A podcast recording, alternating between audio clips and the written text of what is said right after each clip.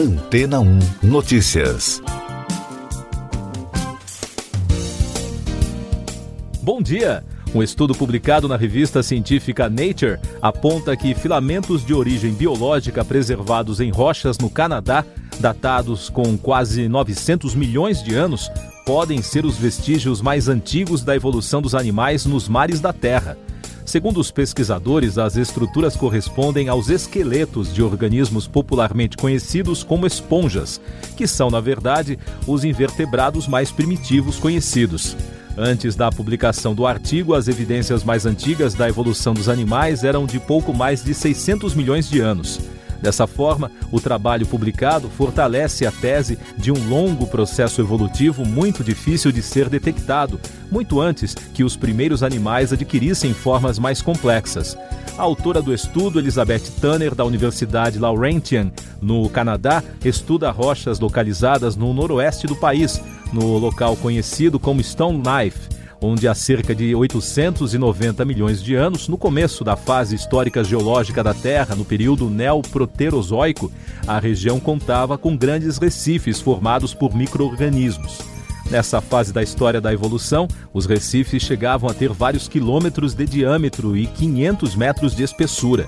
Segundo a pesquisa, tudo indica que as esponjas do começo do período eram formadas apenas por matéria orgânica.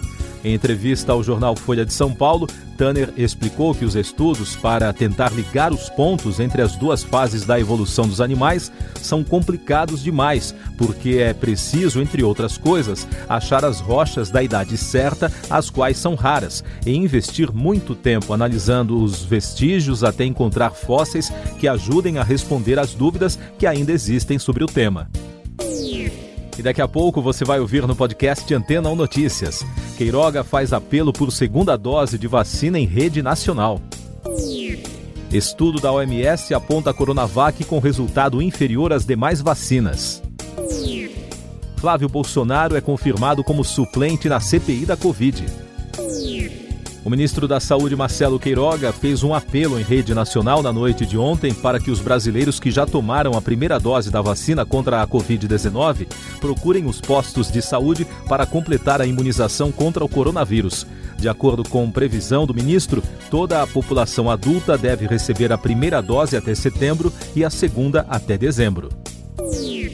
A Organização Mundial da Saúde destacou o resultado da eficácia das vacinas contra o coronavírus depois de seis meses de campanhas de imunização. No mapeamento, baseado em estudos internacionais, a Coronavac teve eficácia apenas com uma segunda dose. No geral, o imunizante apresentou 41% de eficácia contra a Covid, 71% contra mortes e 59% contra hospitalizações. Nos outros estudos realizados com outras vacinas, os resultados de eficácia apontaram para taxas acima de 70%. O senador Flávio Bolsonaro, do Partido Patriota do Rio de Janeiro, foi confirmado como suplente na Comissão Parlamentar de Inquérito da Covid no Senado, que está de recesso e retorna aos trabalhos na próxima semana. A entrada do parlamentar se deve à saída do senador Ciro Nogueira, do PP do Piauí, que deixou o Senado para assumir a Casa Civil. Ainda sobre a CPI, a ministra Rosa Weber, do Supremo Tribunal Federal, rejeitou um pedido para suspender as quebras de sigilo telefônico e telemático do assessor da Presidência da República, Tércio Arnaud Tomás, determinadas pela comissão. Para a ministra, não houve desvio de finalidade no requerimento que aprovou o acesso às informações. Essas e outras notícias você ouve aqui na Antena 1. Oferecimento Água Rocha Branca.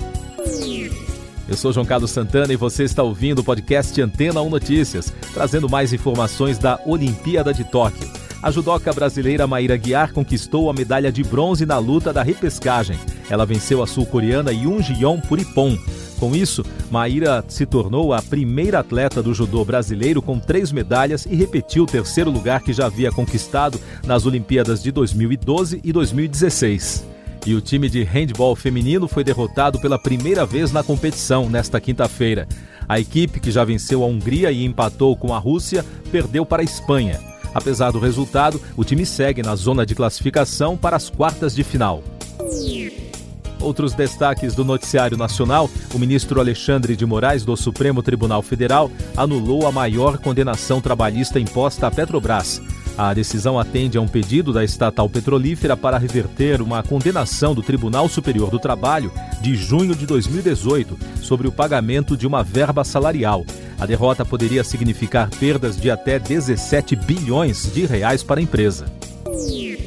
O governo federal sancionou uma lei que inclui no Código Penal o crime de violência psicológica contra a mulher. O texto é de autoria de quatro deputadas federais e também assegura a campanha Sinal Vermelho contra a Violência Doméstica, lançada no ano passado pela Associação dos Magistrados Brasileiros e pelo Conselho Nacional de Justiça. A pandemia pelo mundo. O número de infecções da Covid-19 na capital do Japão passou de 3.100 em 24 horas na quarta-feira. Foi o segundo dia seguido de recorde de infecções na cidade de Tóquio, que realiza os Jogos Olímpicos. Segundo a imprensa local, as regiões vizinhas estudam a possibilidade de impor restrições de emergência para conter o coronavírus.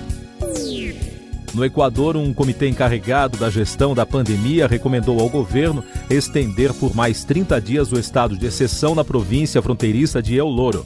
O pedido se deve ao aumento dos contágios pela variante Delta em pelo menos seis das 24 províncias equatorianas. No Brasil, o país registrou 1.366 mortes por Covid-19 e soma agora 553.272 óbitos desde o início da crise. Os números mostram a menor média móvel de mortes nos últimos sete dias, desde 22 de fevereiro. Em casos confirmados, o país registrou mais de 19 milhões e 700 mil diagnósticos desde o início da pandemia, com mais de 48.500 infecções em 24 horas. E o balanço da vacinação contra a doença aponta que a população que está totalmente imunizada contra a Covid está em 18,65%. São mais de 39 milhões e 400 mil pessoas que já tomaram as duas doses ou a dose única de imunizantes. Outros destaques internacionais: Pedro Castilho assumiu a presidência do Peru na quarta-feira. O professor de escola pública primária e filho de camponeses prestou o juramento diante do plenário do Congresso. A posse contou com a presença de alguns presidentes da América do Sul. No México, centenas de indígenas que se identificam como um grupo de autodefesa na região sul do país saquearam e incendiaram estabelecimentos comerciais e escritórios do governo em uma cidade remota devastada pela pobreza. A ação foi um protesto contra a crescente violência que assola a região. Arte e meio ambiente. A Bienal de Arquitetura de Veneza deste ano, através de um dos temas escolhidos, remete à urgência em revermos como estamos lidando com a natureza. O evento abriga também a exposição de pré-lançamento da Bienal da Amazônia, que será realizada em 2022 nas cidades de Belém do Pará, no Brasil, em Nova York, nos Estados Unidos e em Brasília, com o tema Sobrevivência. Cinema. O ator Bob Odenkirk, de 58 anos, da série Better Call Saul, derivada de Breaking Bad, desmaiou no set de filmagens no estado do Novo México, nos Estados Unidos. De acordo com o portal TMZ, a equipe chamou a ambulância no momento em que o incidente ocorreu. Amigos famosos do artista pediram orações em seu processo de recuperação. Você confere agora os últimos destaques do podcast Antena 1 Notícias, edição desta quinta-feira, 29 de julho. Um forte terremoto de magnitude 8,2 atingiu hoje a costa do Alasca, nos Estados Unidos. Autoridades americanas emitiram um alerta de tsunami e reforçaram um pedido para que a população procure abrigo na região sul do estado, além de deixar as áreas costeiras do Pacífico. No Brasil, repercute a fala do secretário de Segurança Pública da Paraíba, Jean Francisco Bezerra Nunes. Ele afirmou ao Congresso em Foco que Almir Rogério Gomes da Silva, acusado de ser um dos líderes da milícia Gardenia Azul, que foi preso ontem em Queimadas, será transferido para o Rio de Janeiro ainda hoje. A milícia é apontada pela mulher do miliciano Adriano da Nóbrega como mandante do assassinato da vereadora carioca Marielle Franco. Siga nossos podcasts em antena1.com.br. Este foi o resumo das notícias que foram ao ar hoje na Antena 1.